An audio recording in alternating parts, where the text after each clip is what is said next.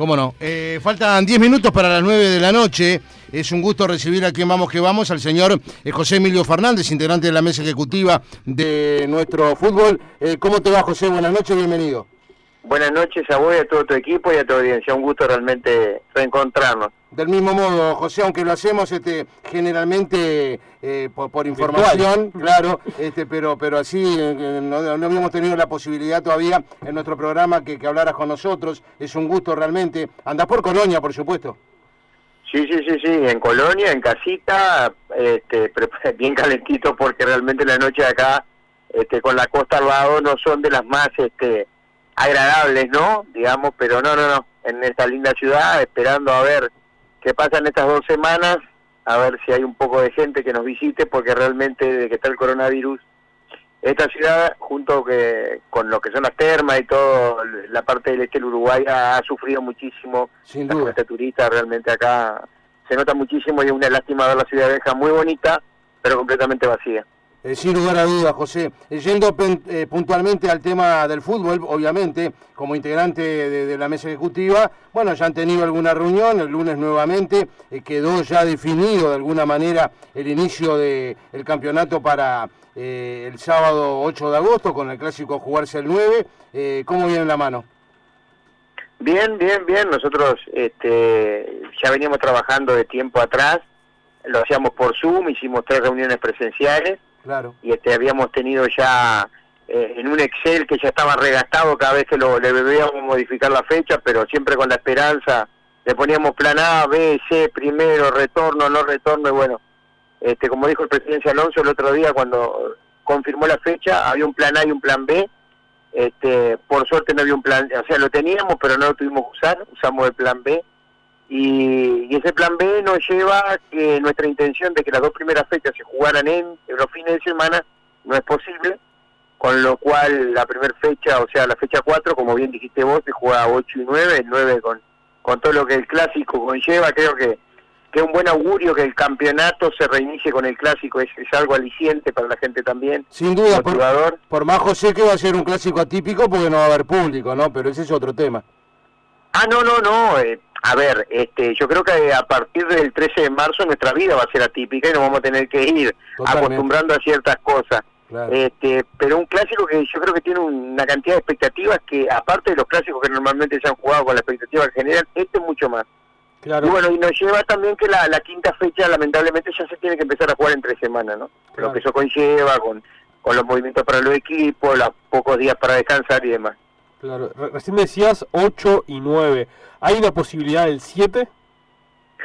Eh, mirá, el presidente Juan eh, hizo un comentario y, salió en los medios este, escritos también y creo que en alguna en alguna radio eh, que se iba a solicitar porque no no no te olvides que la fecha que se este, coordinó con el poder ejecutivo con, con la Secretaría Nacional de Deporte y el Ministerio de Salud Pública es para el 8 Juan lo que habla puntualmente es solamente de ese viernes y adelantar algún partido. Pero ojo que no hay este no hay confirmación. No, hay confirmación de nada, por lo cual no no hay que crear claro. este, falsa de expectativa ni nada. Pero Juan siempre fue muy prudente y siempre habló del viernes 7, que es el primer viernes que se puede hacer. Porque eh, nosotros, por reglamento, eh, los jugadores tienen que tener un periodo de descanso.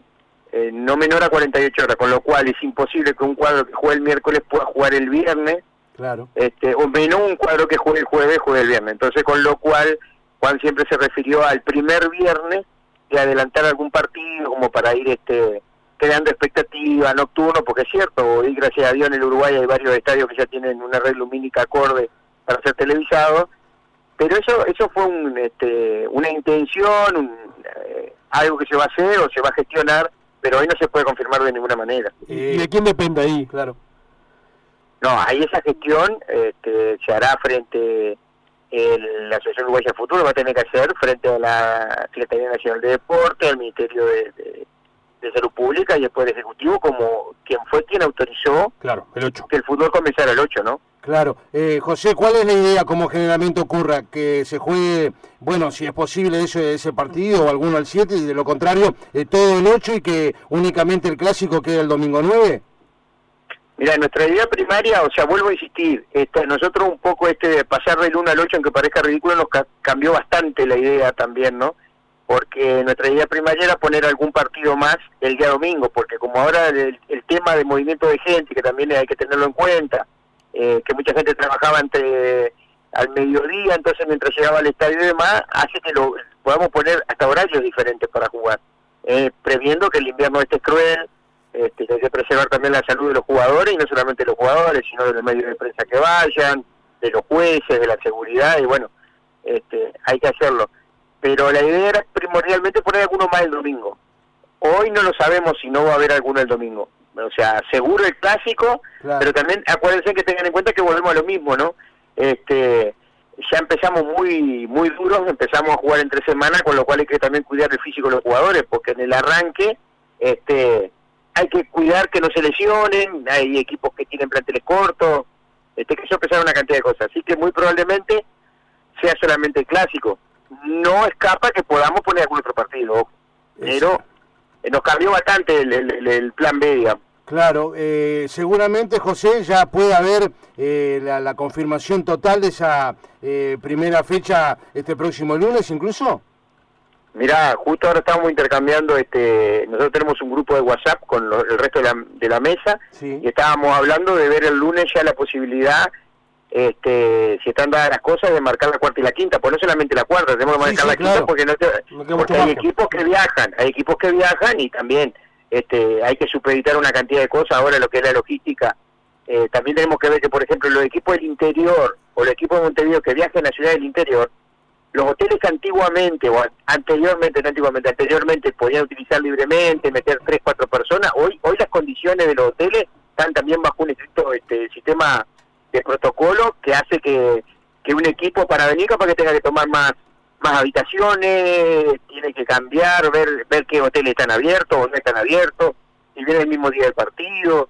O sea, entonces hay que avisarlo con un tiempo prudencial. Nuestra idea es que sí, no más allá de, si no puede ser el lunes, martes o miércoles, pues ya los clubes lo tienen que saber lo tienen que saber y, el otro lunes ya tener también la sexta fecha para que también se puedan mover, ¿no? Claro, porque generalmente es incluso con la debida antelación que ustedes fijan. Eh, no sé si, por lo que me decía el presidente de Cerro Largo, el doctor Ernesto Den en la pasada jornada, ya les había planteado, digamos, eh, una inquietud que allí tiene Cerro Largo, por lo que tú decías, ¿verdad? Que, que se tiene que trasladar, digamos, a cuatro o cinco horas de Montevideo con lo que eso conlleva. No, ni hablar. Este porque vos pensás que cuando van tenés Plaza Deportivo, eh, perdón, sí, Deportivo Maldonado y Cerro Largo van para la capital, cuando juegan con cuadros de la capital. Pero Boston River cuando oficia de local, oficia en Florida, con lo cual ya son cuatro los clubes de Montevideo que tienen que salir, tienen que coordinar con los ómnibus, hay una cantidad de cosas que hay que coordinarlas, hoy ya no es lo mismo, este eh, las compañías de ómnibus viste que también tienen muy reducidos los equipos que están usando, hay una cantidad de cosas que hay que sopesar para que el, encuentro se encuentre, se pueda realizar de manera normal y, brindándole seguridad, porque una cosa que yo le comentaba hoy más temprano a, a, tu, a otro colega tuyo que, que me llamó, también tuvo la gentileza de llamarme, es que no tenemos que descuidar que los protocolos siguen y que los protocolos para el partido van a ser muy estrictos, a los cuadros se lo va a isopar 24 horas antes, hay una lista de ingresos tanto para los medios de prensa como autoridades que puedan concurrir, jugadores, hay horarios ya determinados de tiempo, que eso se está armando y están trabajando este, la Comisión de Seguridad y una cantidad de gente más junto con nosotros para que eso salga, para que sea lo más este, sencillo, práctico y seguro también, que después se lo vamos a hacer llegar a todos los medios de prensa y a quienes correspondan, por supuesto a los equipos, este, con la cantidad de personas que pueden ir y demás, porque no podemos bajar la guardia.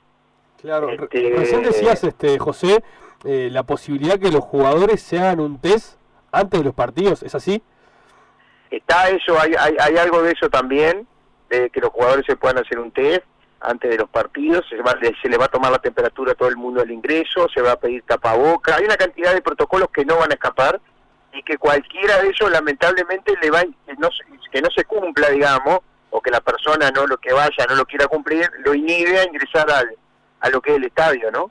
este, con zonas bien marcadas, que por eso te digo, hay, un trabajo muy muy serio y muy a conciencia, este, sabiendo de la necesidad también de que tiene que ir la gente para cubrir sus las partes laborales, en el caso de ustedes puntualmente también que tiene que cubrir los medios de prensa para darle las seguridades a ustedes, este, si las cabinas, cuántas personas pueden entrar por cabina, porque no se olviden que también tenemos que tener la famosa distancia social, con la cual capaz un relator, claro, capaz que un relator está dentro de la cabina y el comentarista tiene que estar abajo, porque no entran dos personas en una misma cabina, vamos a ser sinceros. Claro, sí, sí, sí, sabemos bien cómo es una cabina, ¿no? En principio ahí la información que uno maneja es que las cabinas no se van a utilizar directamente.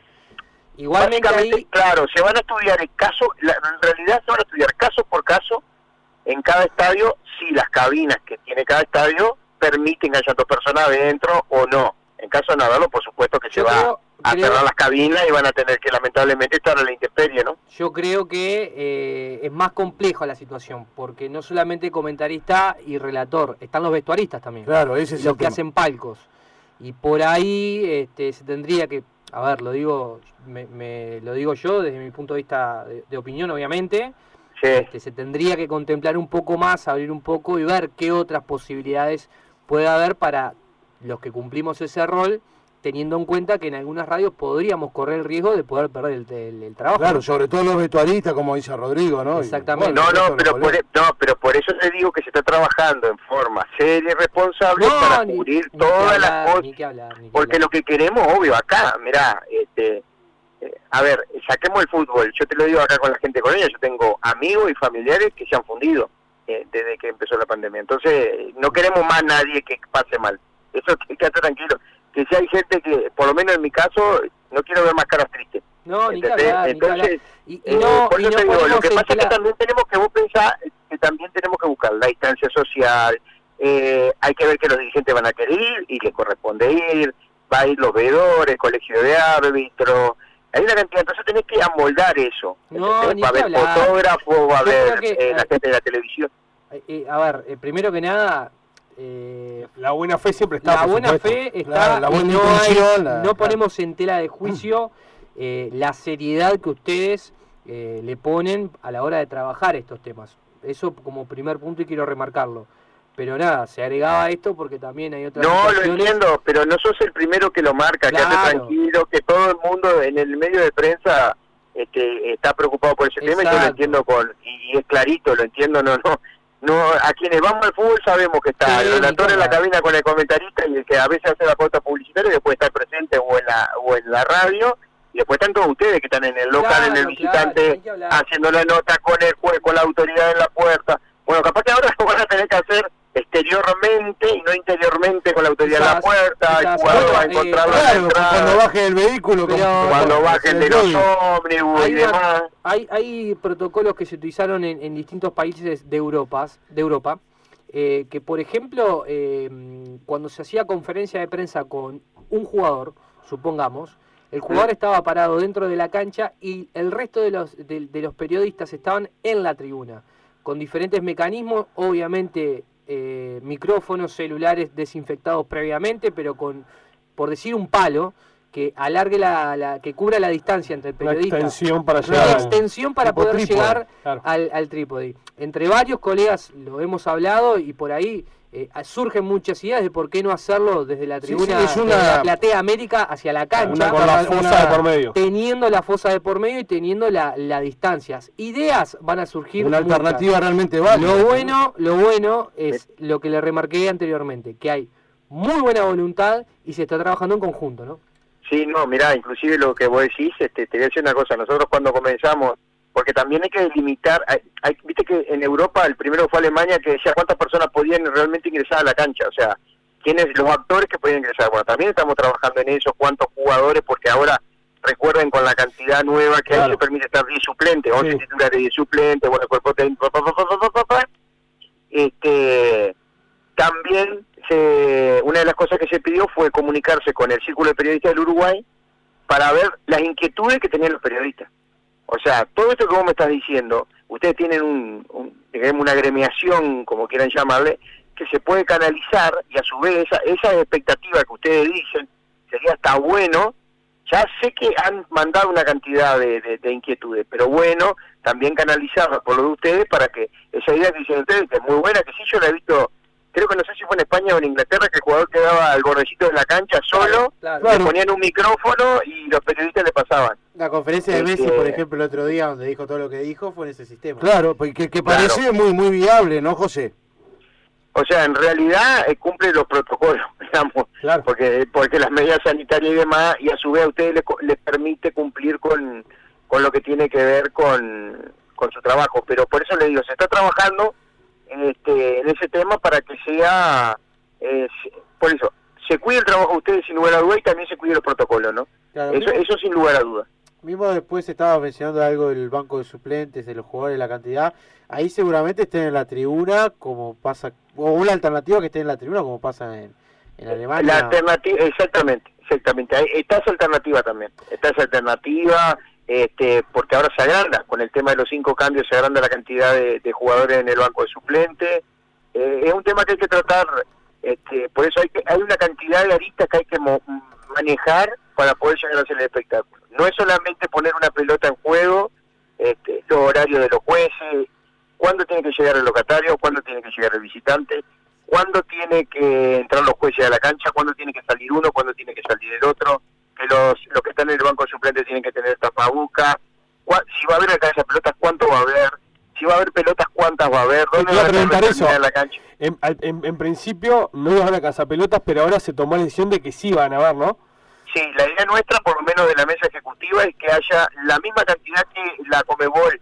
La Comebol este, hizo un diagrama en el cual lo basamos nosotros, que tenés cuatro alcanzapelotas dentro de la cancha, o sea, dos detrás del arco y uno en cada lateral, con diez pelotas dentro de la cancha. O sea, dos en atrás de cada arco y tres en cada lateral. Con lo cual tendría diez pelotas dentro de la cancha y este, cuatro alcanzapelotas. Para que, por ejemplo, si hay un digo la cantidad de pelotas porque es más fácil para un chiquilín, un adolescente, agarrar una pelota, entregársela al jugador y ya ir a buscar la otra cuando se va, para que no tengan que andar buscando pelotas por todos lados. En la, Premier, en la Premier League lo que se implementó fue poner una especie de, atril, por así decirlo, y la pelota arriba del atril, sin alcanzar pelota.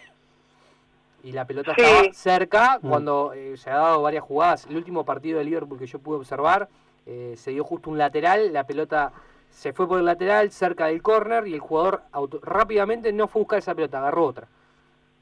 No, no, sí, sí, sí, es así. Lo que pasa es que también, a ver, muchas cosas que vemos en Europa, este, con, con sana envidia, este, la, no, ojalá pudiéramos hacerla acá, pero imagínate que como nuestro, nuestro fútbol, con lo menguado económicamente que está, pedirle a los clubes que hagan un sacrificio y hagan de algún material algo más, no, tenés que unificar el criterio también, Esteban. Por eso, eso, eso no, no lo manejamos. Ojo que soy sincero, no lo manejamos en ningún momento. Sí manejamos los cuatro alcanza pelota y las diez pelotas, inclusive tenemos un diagrama ya armado este, de cómo irían colocados los chiquilines o adolescentes para, para agilizar todo lo que tiene que ver con el cuento. Eh, te quería preguntar, José, eh, ¿ya se han hablado, digamos, entre ustedes, o al menos eh, de los horarios de los partidos, incluido el encuentro clásico, que evidentemente hay que esperar un poco allí porque los partidos televisados decide la televisión, hay una idea también de que los ocho, de los ocho partidos ahí se puedan televisar, pero ¿ya manejan algún horario? No, básicamente no manejamos un horario ya este, puesto, digamos, podemos hacer a las 3 y a las 5 o a la 1, a las 3 y a las 5. Eso no lo hemos manejado aún. Hemos tirado horario, pero entendemos que todavía tenemos tiempo prudente como para ir viendo también cómo se desarrolla el tiempo, porque para agosto también va a estar un poco más claro, esperemos que sea un poquito más más, más clemente el frío, pero nuestra idea es que haya más horario y un horario que cubra más para que la gente también pueda acceder a más partidos, ¿no? Porque no todos los estadios tienen luz, lamentablemente no todos los estadios tienen luz y te puede caer de que un fin de semana la mayoría de los partidos sean en estadios que no tienen luz, con lo cual tenés que arrancar en un horario, poner a la una, puede hacer, si tenés hacer tres partidos, poner a la una, a las tres y a las cinco y, estás cubriendo los tres partidos. ¿Y la idea de Tenfield es pasar a seis partidos realmente o no?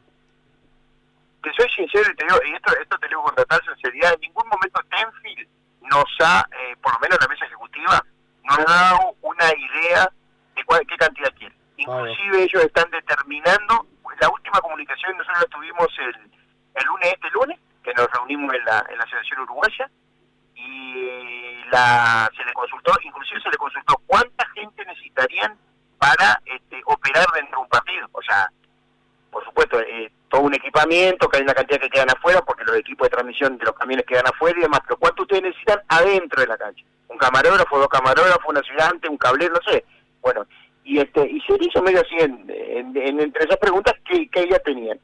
Y ellos mismos dijeron que por ahora no manejaban en realidad este, qué cantidad querían pasar. Estaban analizando todas las posibilidades este, y de ver cómo lo iban a hacer. Porque no se olviden también de que, de que ellos también se tienen que mover, en la ciudad tenés que tener varios equipos, o sea, antes tenía dos camiones, ahora tenés que tener tres camiones, y cámaras, y gente, y demás. Este, involucra mucha logística, involucra también que ellos tienen que tener... Hay una parte de esa sanitización de los equipos que van a entrar a la cancha, o sea, los equipos técnicos, lo que tiene que ver con las cámaras y demás. Entonces imagínate que también vamos a hablar sinceramente, todo también es un tema de costo, ¿no? Todos sabemos lo que estamos en este momento, que entre alcohol en gel, equipamiento y demás, eh, hay una erogación de dinero que ninguna empresa, sea del ramo que sea, lo tenía programado en su balance o en su estudio para el 2020. Y esto también conlleva que ellos lo estén analizando, como es lógico, ellos son una empresa este, y tienen que analizar todos los costos también, ¿no? Efectivamente. Bueno, José, ha sido un gusto poder conversar contigo esta noche aquí en nuestro programa Vamos que Vamos a través de Radio 1010. Te mandamos un abrazo grande y seguimos en contacto a partir de la semana entrante. ¿eh? Sí, como no, seguimos en contacto y bueno, realmente una alegría de que el fútbol vuelva a las canchas, yo creo que, que va a ser este algo muy lindo para la gente también y vuelvo a insistir, que haya comenzado con el clásico me parece que es como una, un buen augurio para que vamos a tener una muy buena apertura y lo que quede el año va a ser muy bueno también. Que así sea, un abrazo grande, José. No, lo mismo para ustedes, que pasen un muy buen fin de semana y a cuidarse. Vamos arriba, vamos arriba. Más que nunca para el partido de mañana. Se ilumina la noche en el Estadio Centenario. Viene Lucho, que sea, viene tiro. Vamos que vamos.